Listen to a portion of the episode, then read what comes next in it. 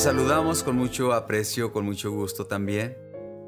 Qué bueno que esté invirtiendo este tiempo para poder recibir el mensaje de la palabra de Dios, palabra que produce eh, vida eterna, así lo dijo Cristo. Pero también palabras que nosotros debemos recordar siempre, especialmente porque son los últimos, estamos describiendo los últimos momentos de Cristo aquí en la tierra como ser humano y todo lo, el precio que tuvo que pagar para poder lograr el propósito por el cual fue enviado y que él vino voluntariamente para poder vivir eh, de acuerdo a la voluntad de Dios. Y la voluntad del Padre era la voluntad de Él y voluntariamente vino para estar con nosotros.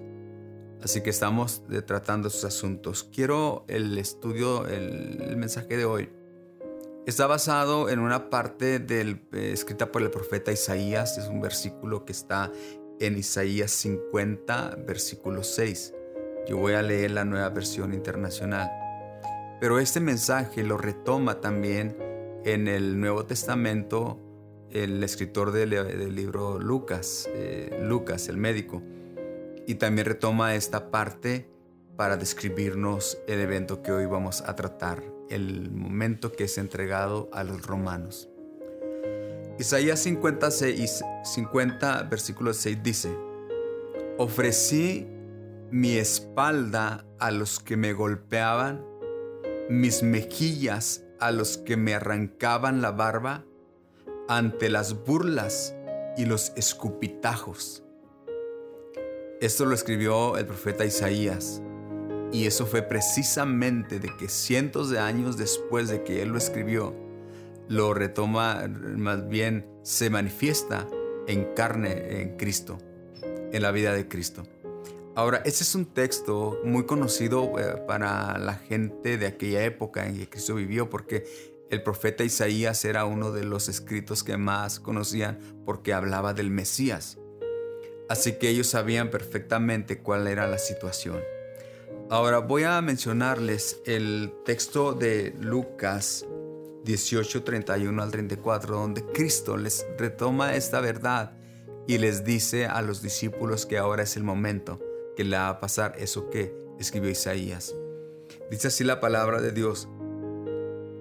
Jesús llevó a los doce discípulos aparte y dijo, escuchen, subimos a Jerusalén donde todas las predicciones de los profetas acerca del Hijo del Hombre se harán realidad.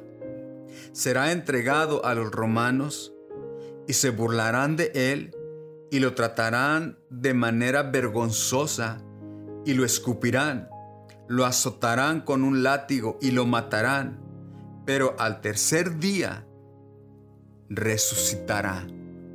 Ya aquí les está dando no solamente tomando el mensaje del sufrimiento, pero también ya les empieza a enseñar sobre el triunfo de la resurrección.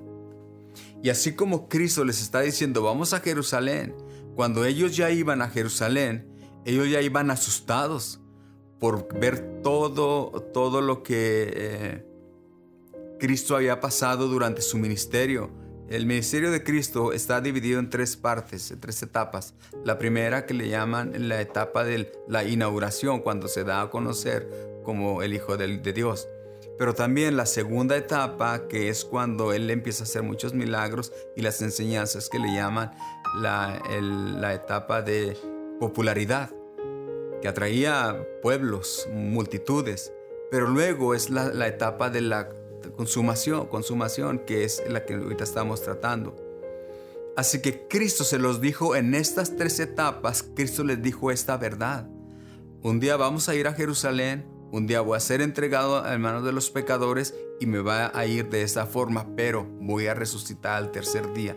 En tres ocasiones se los dijo. La primera vez no lo entendieron. La segunda vez, que era muy popular, no lo pudieron comprender. Y esa tercera vez, que ya iban rumbo a Jerusalén, ya tenían miedo. Iban con mucho miedo por todo lo que les iba a pasar. Así que ahora es el momento en que Cristo es entregado a los romanos. Así ocurrió. Los soldados, ya después de que Cristo tuvo un juicio, un arresto, ¿verdad? Como un malhechor y luego un juicio injusto completamente y muy agresivo y también con mucho odio, también lo golpearon en ese juicio cuando lo acusaron de, de blasfemo y fue hasta ahí, fue humillado, después tiene otros eventos, pero ahora es entregado a los romanos, a los soldados. Lo, se los entregan a él y luego Cristo está, lo narramos de esta manera. Los soldados llevaron a Jesús al patio del cuartel general del gobernador llamado el pretorio y llamaron a todo el regimiento. Aquí estamos hablando ya de un grupo muy amplio, muy grande de romanos, soldados con autoridad. Estoy en Marcos 15, 16. Entonces llega este momento que se lo, se lo entregan a él. Para ellos Cristo no significaba nada, pero sí habían escuchado acerca de él. Habían escuchado de qué era lo que él decía ser, el rey de los judíos o el rey que viene, que el Mesías. Sí habían escuchado ese mensaje, pero ellos para ellos no era importante. Luego dice que le quitaron la ropa, después le pusieron un manto escarlata y luego armaron una corona con ramas de espinos y se la colocaron en la cabeza. Y luego dice que con una caña de junco en la mano derecha como si fuera un cetro. Luego se arrodillaron burlonamente ante él y le decían y se mofaban en burlas, viva el rey de los judíos. Era una ironía para ellos, estaban burlando de él. Pero luego no solamente lo hablaban, sino que luego dice que lo escupieron, le quitaron la caña del junco, le golpeaban en la cabeza con ella. Y cuando al fin se cansaron de hacerlo, de burlarse de él, dice que fue tan intenso esto que ya llegó un momento en que se cansaron de hacerlo. En ese momento, dice, luego lo llevaron para crucificarlo. Lo llevaron. Estos hombres burlones, esos hombres que sabían el mensaje, esos hombres que lo ignoraron, que no les importó eh, eh, lo que él decía hacer, lo llevaron. A partir de ahí es lo que le llaman la vía dolorosa, cuando Cristo ya le, va con la corona de espinas, va, va cargando la cruz y va rumbo al monte Calvario. Durante ese trayecto los soldados están ahí, Van en la procesión, la multitud se agolpa, la multitud grita, algunos celebran, algunos lloran, algunos tristes, angustiados, algunos no quieren ver, otros, otros curiosos quieren ver qué es lo que va a pasar con él.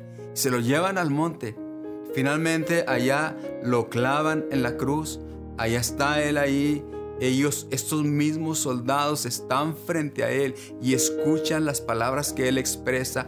Tengo sed, Escucha las palabras que le dice a, alguno de los, a uno de los malhechores, hoy mismo estarás conmigo en el paraíso. Escuchan el mensaje de Cristo cuando les dijo, oró al Padre con esa oración de intercesión, diciéndole, Padre, Perdónalos porque no saben lo que hacen. Escucharon la palabra de Cristo cuando dijo, Dios mío, Dios mío, ¿por qué me has desamparado?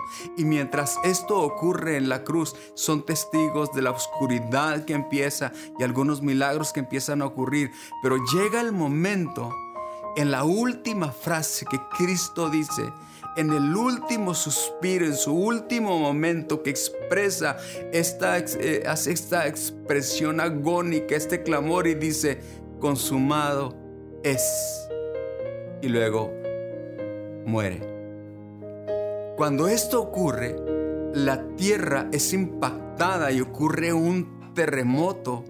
Y estos soldados que se burlaron allá en el pretorio y que lo ofetearon y que, y que y hacían eh, reverencias y gritaban, eh, viva el rey de los judíos. Ahora, después de ser, testigos de toda esa procesión, exclaman estas palabras.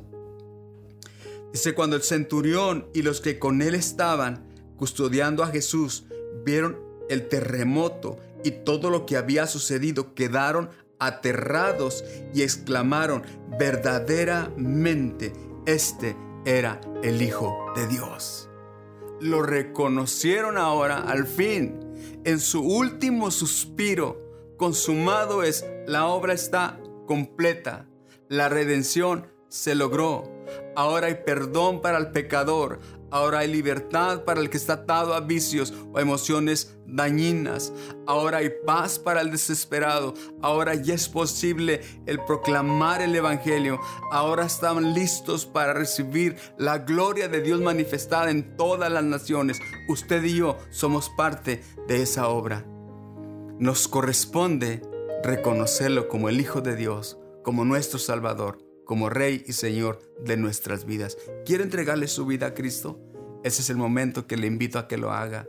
Si usted ha estado vagando por este mundo, si está buscando respuestas en lugares que no le han satisfecho, no le han dado satisfacción, créame, Cristo es la respuesta para usted. No busque más, busque aquel que es fiel, es verdadero y que le ama intensamente. Dígale al Señor, Dios te entrego hoy mi vida. Hoy te entrego mi corazón. Dígale, te entrego mis planes, mis proyectos, mi vida, mis sueños, mis anhelos. Dígale, perdóname si te he fallado de la manera como lo he hecho. Estoy cansado de pecar. Estoy cansado de esta vida que estoy sufriendo. Y dígaselo con toda sinceridad. Dígale ahora, quiero ser tuyo. Guíame, guíame de tal manera que yo pueda crecer en una relación contigo.